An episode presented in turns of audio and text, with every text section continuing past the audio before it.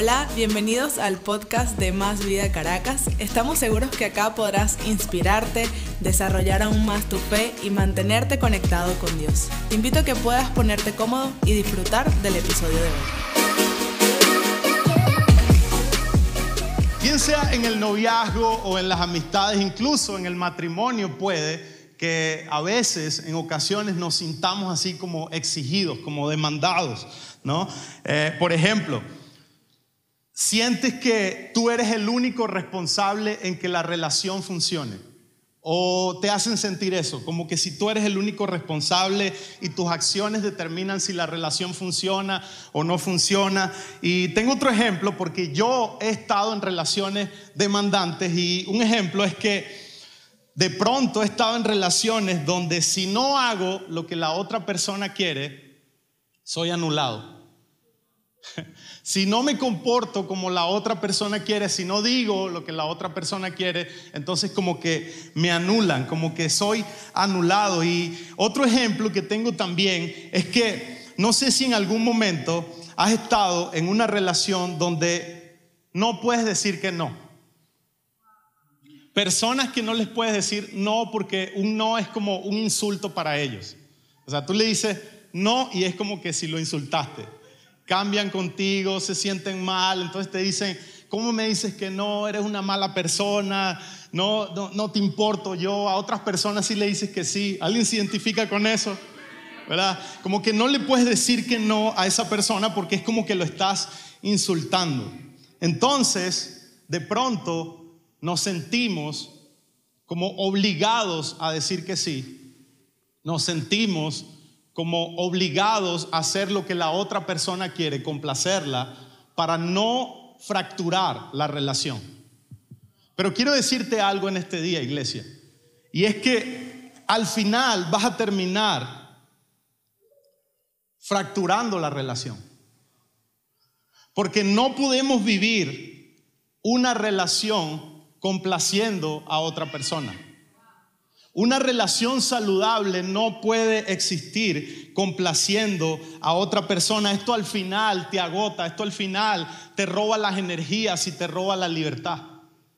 Cuando estamos en una relación simplemente demandando algo, robamos la energía de la otra persona y robamos su libertad. Toda relación saludable necesita partir desde un punto de libertad.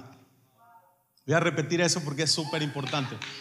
Toda relación saludable necesita partir desde un punto de libertad. Y sabes, la trampa que muchas veces hasta el enemigo usa en las relaciones es que nos hace sentir mal.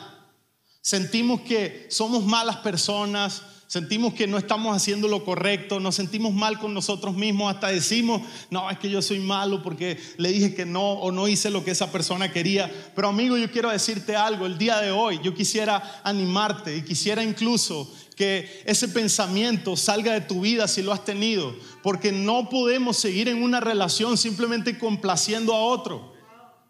No podemos seguir en una relación simplemente complaciendo lo que otras personas quieren o dicen nosotros hagamos. No podemos estar en una relación demandante. ¿Sabes por qué? Porque una relación saludable no funciona con demandas, sino con ofertas mutuas. Una relación, si va a aplaudir, aplaude Dios. Una relación saludable no funciona con demandas, sino con ofertas mutuas. En otras palabras, si queremos desarrollar relaciones saludables, debemos dejar de ser demandantes y comenzar a ser ofertantes en nuestras relaciones. Amén. Porque quiero que sepas algo y que lo recuerdes, incluso si estás anotando, anota esto. Las relaciones son recíprocas. Las relaciones son recíprocas. Una sola persona no es la, responsable de que la relación funcione, porque se trata de dos o más. Pero no podemos, no podemos responsabilizar solamente a una persona en una relación. Y les voy a dar un ejemplo bíblico. En Efesios capítulo 5, versículo 21, nos habla acerca del matrimonio. Y dice lo siguiente, dice, sujétense unos a otros por reverencia a Cristo. Pero los versículos que, dicen, que siguen, dice, el 22 dice, esposa, sométanse a sus propios esposos como al Señor. Porque el esposo es la cabeza de la esposa, así como Cristo es la cabeza de la iglesia. Y yo quiero, yo quiero meterme en este problema hoy, porque ya al leer este versículo te metiste en problema. Entonces, pero quiero explicar un poco, porque hay gente que usa este verso para eh, colocar al hombre en una posición de dominio y de favorecer a la mujer. Como que la mujer tiene que estar sujetada al esposo, y ustedes saben. Pero quiero, decir, quiero decirte algo. Eso no es lo que el versículo nos está enseñando. El versículo nos está enseñando que la sujeción es mutua. Mi esposa se sujeta a mí, así como yo me sujeto a ella también. De hecho dice, el esposo se debe sujetar a Cristo. Entonces, si el esposo no se sujeta a Cristo, la esposa no debería sujetarse a él, pero ese es otro tema. Eh, pero es una sujeción mutua porque las relaciones son recíprocas. No se trata de minimizar a la mujer y decir, no, tienes que sujetar. No, no, no, se trata de que juntos estamos cargando la relación. Se trata de que estamos de acuerdo, es algo recíproco. Por eso comienza diciendo, por eso comienza diciendo, sujétense unos a otros. ¿Sabes? Cuando la sujeción la ponemos para un solo lado, le robamos la libertad a la otra persona. Y cuando robas la libertad en una relación, esa relación no es saludable. No es saludable porque toda relación saludable parte desde un punto de libertad. Amén. ¿Por qué no dan un aplauso a las mujeres por eso? Las mujeres. y quiero que veas algo más. Y es que en todas las relaciones es lo mismo. Noviazgo, amistades, relaciones laborales, eh, relaciones, eh, sí, en el trabajo, es lo mismo, es lo mismo, se trata de que es algo recíproco. Necesitamos pasar a ser demandantes, a ser, perdón, ofertantes en vez de demandantes. Necesitamos cambiar de demanda a oferta en nuestras relaciones. ¿Sabes por qué? Porque cuando vivimos una relación ofertante, nos fortalecemos mutuamente. Cuando somos ofertantes en las relaciones, nos animamos mutuamente, sacamos lo mejor de la otra persona, incluso se ayudan a cumplir sus sueños y sus metas. Cuando somos ofertantes en las relaciones, hay permiso para visionar un futuro mejor. Empoderas a la otra, a la otra persona para que pueda visionar algo más grande. Y yo quiero animarlos el día de hoy, iglesia, a que estemos dispuestos a vivir relaciones saludables, a que pasemos de ser personas demandantes, que siempre están esperando algo, a ser personas que ofertan en tu matrimonio, con tu familia, con tus hijos, en, en la iglesia o en tu trabajo, con tus amistades, con tu grupo, con tu equipo. ¿Qué tanto estás ofertando antes de demandar algo? ¿Qué tanto estás ofertando antes de pedirle algo? Sabes, tú tienes que ser el ejemplo en la relación. No esperes que otro sea el ejemplo. Esposos, no esperen que la esposa sea el ejemplo. Sé tú el ejemplo de lo que quieres ver en tu matrimonio. Me encanta algo que leí hace, un tiempo, en realidad fue hace años, pero en esto ya lo recordé. Y es que nuestro matrimonio, no, no solamente el mío y el de Joana, sino los matrimonios, son el reflejo de lo que cultivamos. O sea, el matrimonio se cultiva. Cuando tú ves a, una, a una, mujer que está bien bonita, que está eh, eh, floreciendo, que está, se ve bien, se ve contenta, se ve, eso es lo que ha construido ese esposo. ¿Me explico? Y cuando tú ves un hombre así igual, es lo que ha construido esa esposa. ¿Qué te quiero decir con esto? Y esto va para los hombres.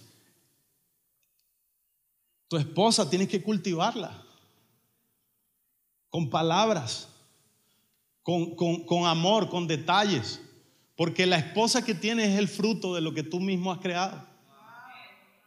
Parece que no le gustó esa parte, así que voy a seguir. ¿Ah? Entonces, no podemos vivir relaciones demandantes Debemos empezar a ser ofertantes en nuestras relaciones. Una relación saludable es que si un día pago yo, otro día tienes que pagar tú. Una relación saludable es que si un día te llamo yo, si un día te llamo yo, otro día me llamas tú. Si un día yo te escribo, otro día tú me escribes. No esperes que yo siempre sea el que escribe. Porque a veces asumimos que por la posición o la influencia o el liderazgo o lo que sea o el cargo, no solamente en la iglesia, sino donde sea, entonces nosotros debemos o tenemos que, y no es así, porque la relación es recíproca. De hecho, quiero retomar el punto que hablamos la semana pasada de las relaciones verticales y las relaciones horizontales. De hecho, en pantalla van a poder verlo. Relación vertical es con Dios y relación horizontal es con las personas. Escúchame algo, ponme mucha atención a esta parte porque sé que esto te va a bendecir mucho. La única relación, la única relación vertical que tú y yo debemos tener es con Dios. La única relación hacia arriba es con Dios. Todo lo demás, sin importar título, posición, nombre, señorío, lo que sea, es horizontal es horizontal. La única, la única relación vertical es con Dios. ¿Qué pasa? Que a veces no nos damos cuenta, pero elevamos nuestras expectativas en las relaciones horizontales y las convertimos en relaciones verticales. ¿Tiene sentido lo que estoy diciendo? ¿Me expliqué? Lo repito.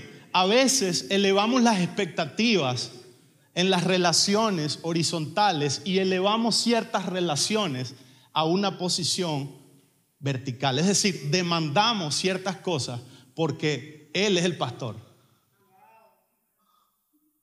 Demandamos ciertas cosas porque Él es el líder. Demandamos ciertas cosas, no, no, es que Él es el jefe. Es que Él, no, no, no. Son relaciones, siguen siendo relaciones horizontales a pesar del rol que juega, a pesar de la posición que tiene. Por eso yo quiero animarte a que no eleves tu expectativa más allá de lo que debe ser. Es bueno tener expectativa en las relaciones, pero no eleves a una persona, a un ser humano, al, al nivel de una relación vertical, porque tu única relación vertical es con Dios.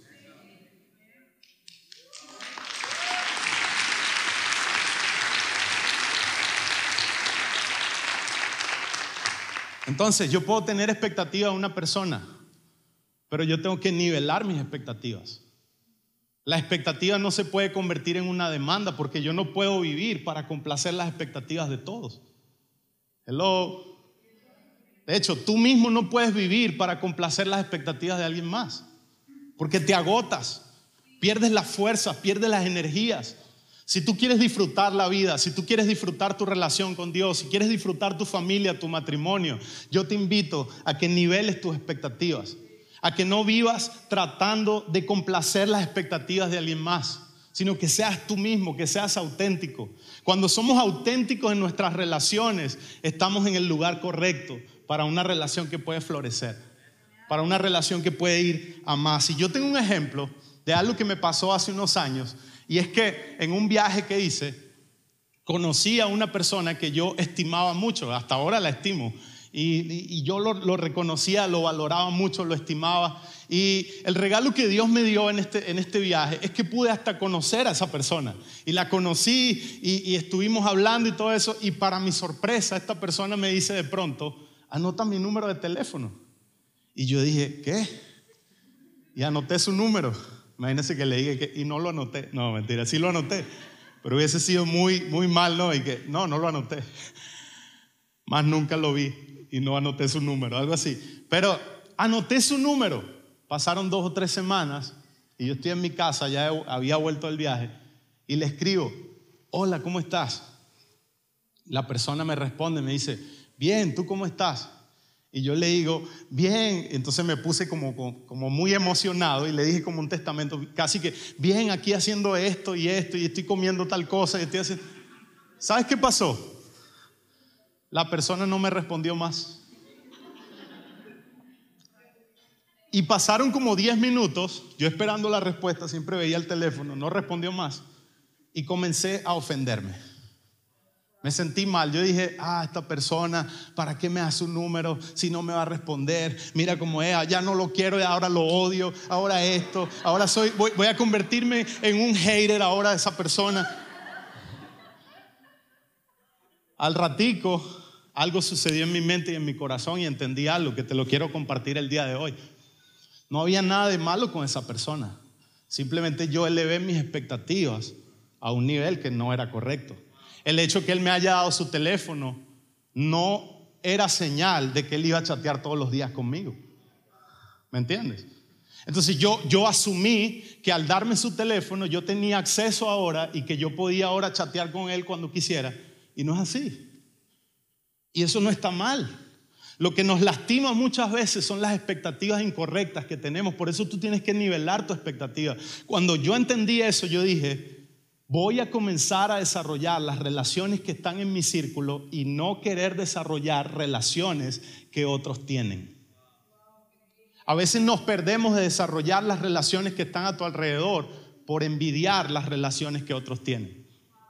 Y yo quiero animarte hoy, iglesia, cuando salgas de aquí, vete a comer con alguien, invítalo, compartan, hagan algo pero no estés simplemente viendo lo que otros hacen y, deseando estar ahí. No, porque Dios te ha dado un círculo a ti para que puedas desarrollarlo y hacerlo florecer en tus relaciones. Dios te ha puesto gente a tu lado para que tú crezcas con ellos.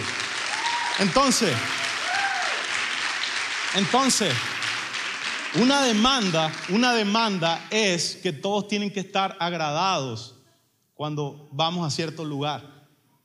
Todos tienen que estar felices, todos tienen que saber. No sé si te ha pasado que a veces dice, ah, voy a tomar una, historia de, Instagram, ¿no? Y de repente dice, no, mejor no, para que no la vea cierta persona y se vaya a ofender. Eso no es vida, eso no es libertad, eso no está bien. Dios no, Dios no quiere que nosotros desarrollemos relaciones de esa manera. No voy a poner esta historia para que no la vea el líder, por favor. Tenemos una vida libre. Y Dios quiere que nosotros seamos libres. Dios nos ha dado libertad. Entonces tú puedes desarrollar relaciones y vivir la vida con libertad.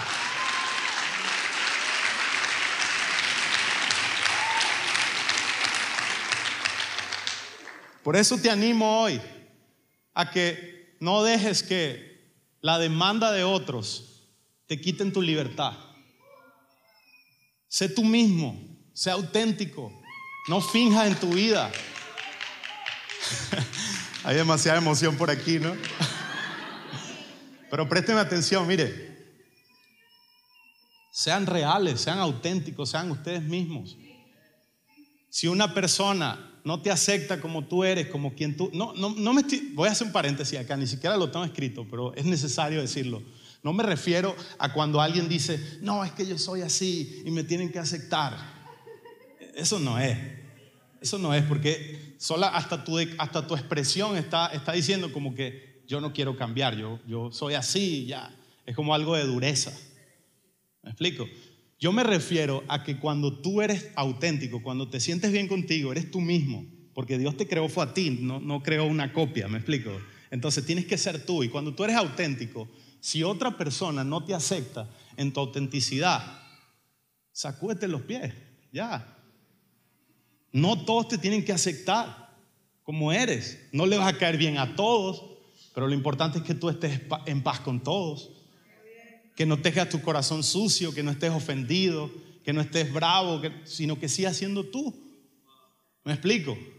Eso es pasar de ser demandante a una persona ofertante en las relaciones. Y quiero animarte con tres cosas que te van a ayudar a ser ofertante en las relaciones. Y lo primero es, haz algo sin esperar nada. Haz algo sin esperar nada. Lucas 6:31 dice, traten a los demás tal y como quieren que ellos los traten a ustedes.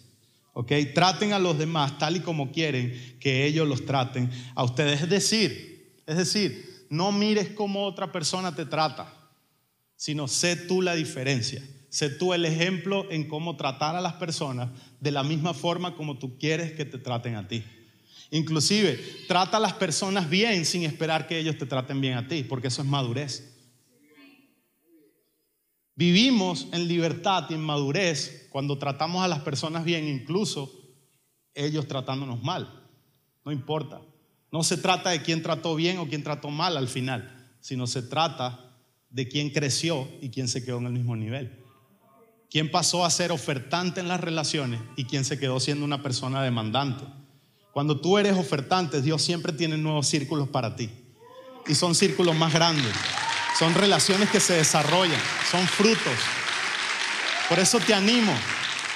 Trata bien a los demás, así como quieres que te traten a ti. Proverbio 18, 24 dice, el hombre que tiene amigos ha de mostrarse amigo y amigo hay más unido que un hermano. ¿Qué quiere decir esto? Quiere decir, si tú quieres amigos, yo conozco mucha gente que, dice, es que estoy triste, estoy mal porque yo no tengo amigos, yo no tengo novia, yo, yo estoy solo, nadie me busca, nada de esto. Ese es el problema, discúlpame, pero ese es el problema. Porque nadie te tiene que buscar, tú tienes que buscar a las personas. El que, el que quiera ser amigo se muestra amigo, muestra tu amistad a alguien. Regálale un caramelo a una persona. Dile hola aunque sea, míralo a la cara, invítale un café, haz algo, atrévete a hacer algo. Se trata de atrevernos a hacer algo. No podemos esperar que alguien más haga algo a favor de nosotros. Nosotros podemos hacer algo a favor de las personas. Y la pregunta que tengo para ti es, ¿qué estás haciendo con las personas que tienes a tu alrededor y que necesitas desarrollar esas relaciones? De hecho, si no sabías, hay personas a tu alrededor que a lo mejor ni siquiera habías visto y quieren vivir la vida contigo. Dios los ha puesto a tu alrededor, pero tú no los has tomado en cuenta. Por eso yo te animo el día de hoy, haz algo. Métete en un grupo pequeño. Abre un grupo en la siguiente temporada. Anda alfa. No, es que ya yo vi alfa. Anda, no importa. Lo mejor hay alguien que está soltera, igual que tú. haz algo, me explico. Haz algo. Porque el que busca, encuentra. El que toca se le abre. El que llamas le escuchan. El que hace algo recibe algo. El que hace algo, el que tiene iniciativa, también tiene resultados. Amén. Lo segundo que nos va a ayudar a vivir vidas ofertantes y no demandantes es hablar bien de los demás hablar bien de los demás. Hay gente que no puede desarrollar relaciones y la respuesta es que todo el tiempo están hablando mal de todo el mundo. Y nadie quiere ser amigo de alguien que habla mal de otros. Porque si habla mal de otros, también cuando tú te vas habla mal de ti. ¿Me explico? Entonces, la Biblia dice algo en Romanos 10, en Romanos 12, 10 dice, ámense los unos a los otros con amor fraternal, respetándose y honrándose mutuamente, recíproco, recíproco. Por eso es que dice tres cosas allí, habla de amor, habla de respeto y habla de honra. El amor es el vínculo perfecto, el amor funciona en todas las direcciones. Amamos a Dios, amamos a las personas. El respeto es algo básico de las relaciones. Sin respeto no podemos relacionarnos. Respetamos a Dios, respetamos a la gente también, ¿verdad? Pero la honra, y quiero darte algo súper práctico de la honra. Y la honra también funciona en todas las direcciones. Funciona hacia arriba, honramos a Dios, pero también honramos a las personas y honramos a los que están debajo de nosotros también. Honramos a personas que no tienen quizás el título, el cargo, lo que sea. ¿Sabes por qué? Porque la honra habla de dignidad y cada ser humano es digno de honra porque somos semejantes a Dios. No honramos por la posición que alguien tiene, honramos porque hay dignidad en esa persona, en ese ser humano. Entonces, la honra, te quiero dar un ejemplo súper práctico para que lo puedas usar a partir de hoy. Una honra saludable significa hablar bien de la gente. Una honra sana significa que hables bien, que te expreses bien de las personas. ¿Cómo te estás expresando de tu esposa cuando ella no está? ¿Cómo te expresas de tu esposo? ¿Cómo te expresas de tus amigos? ¿Cómo te expresas de tu equipo, de tu iglesia? Si verdaderamente amas algo, habla bien de eso que amas. Amén. Necesitamos recuperar la honra, pero de una manera saludable.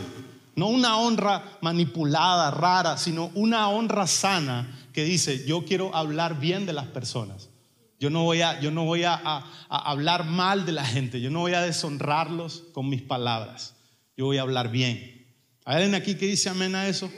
Hablar bien de las personas, hablar bien de todos, hablar bien de tu iglesia, hablar bien de tu empresa, de tu jefe, habla bien, porque cuando lo hagas vas a marcar la diferencia con los demás.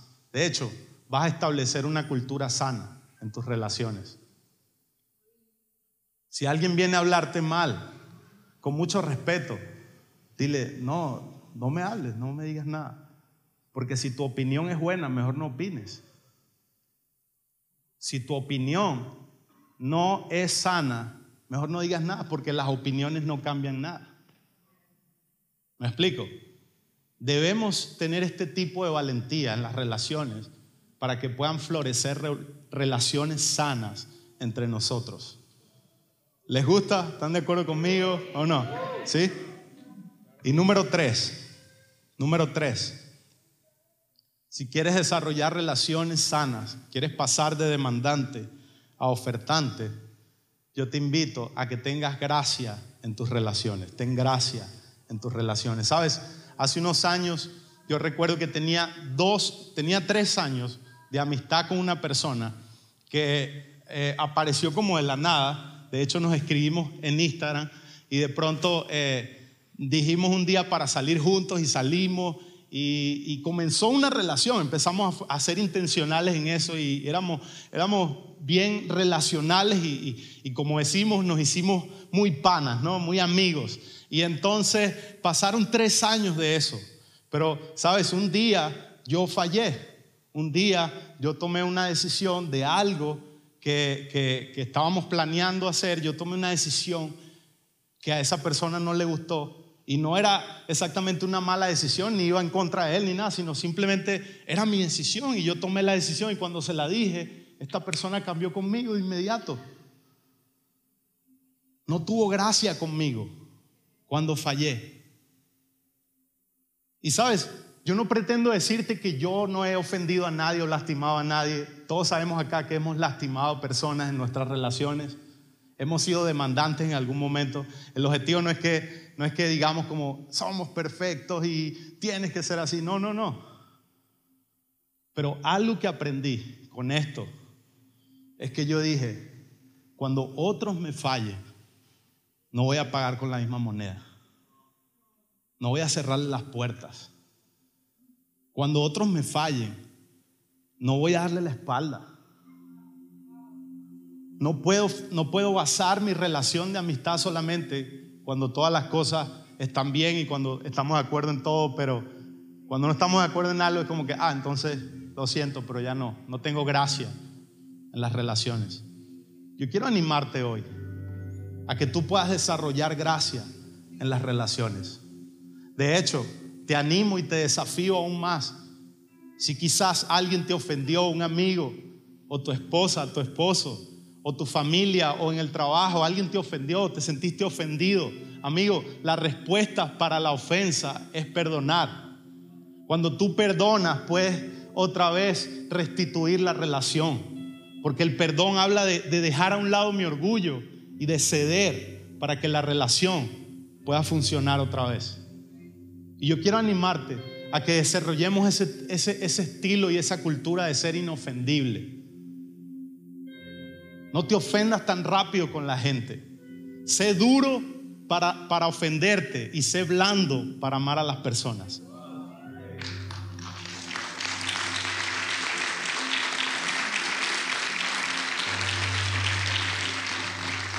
¿Cómo yo puedo poner en práctica eso? Búscale el beneficio de la duda a las cosas. Búscale el beneficio de la duda a las cosas. Si alguien pasó por al lado tuyo y saludó a una persona que estaba al lado tuyo y no te saludó a ti, tu mente rápidamente va a decir, no te saludó porque tú no vales nada, tú no eres, mira que se cree este, es así, está, todo esto. Y quiero decirte algo, tal vez todo lo que estás pensando es cierto, pero no es saludable. Ahora, ¿qué quieres, qué prefieres tú? tener la razón en tu pensamiento o pensar de forma sana para proteger tu corazón. ¿Sabes lo que yo he aprendido y practico? Que cuando sucede eso, yo digo, seguramente está distraído, no me vio. De hecho, hay personas que vienen así derecho y es obvio que me está viendo y no me saluda. Y yo digo, ah, seguro le doy la cabeza. ¿Por qué? Porque yo quiero proteger mi corazón. Así sea verdad lo que otro está haciendo para ti, o en tu contra, o te sientes ofendido con esa persona, así sea verdad, da el beneficio de la duda para proteger tu corazón.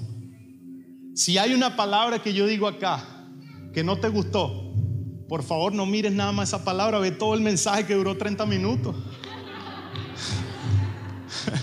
no, es que tú dijiste esto, pero también dije otras cosas más. Tómalo, tómalo bueno y desecha lo malo, pero no salgas ofendido. Amén, iglesia.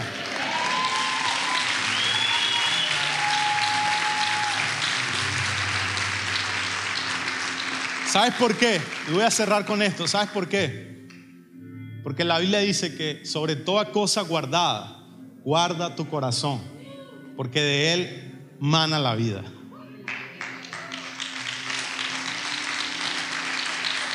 Escucha esto. Escucha esto. Podemos venir acá todos los domingos. Podemos gritar en la adoración, aplaudir, tocar al que está al lado, hacer cosas, invitar gente. Podemos disfrutarnos todo esto.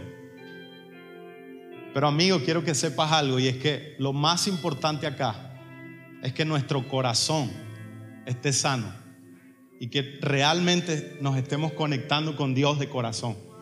La iglesia no es un lugar para personas perfectas que vienen a presumir su vida perfecta. La iglesia es un lugar para imperfectos, para rotos, para gente que, que viene a presumir su imperfección. Porque le estamos adorando y siguiendo al Dios perfecto que nos transforma, que nos cambia, que nos llena, que nos bendice. Pero es un asunto del corazón. Por eso, yo te animo el día de hoy. Te animo el, día de hoy a que hagas algo hoy. Haz algo por esas relaciones que están fracturadas en tu vida. Haz algo por esas personas que están a tu alrededor. Haz algo por tu matrimonio. Haz algo por tu noviazgo. Haz algo por esos amigos. Haz algo por tu equipo. Haz algo hoy. Te animo. ¿Por qué? Porque de esta forma estamos poniendo en práctica lo que estamos aprendiendo y nuestro corazón está madurando. Nuestro corazón está cambiando, está siendo transformado. No está siendo transformado en nuestro comportamiento nada más, sino está siendo transformado en nuestro corazón. Es un cambio de adentro hacia afuera. Es un cambio de lo que Dios hace en mí, ahora yo lo quiero hacer con las personas. Si tú crees eso, dale un aplauso a Dios y ponte de pie. Gracias por haberte conectado y ser parte de nosotros. Te invito a que puedas seguirnos en nuestras redes sociales arroba más vida Caracas. Te esperamos en nuestro próximo episodio.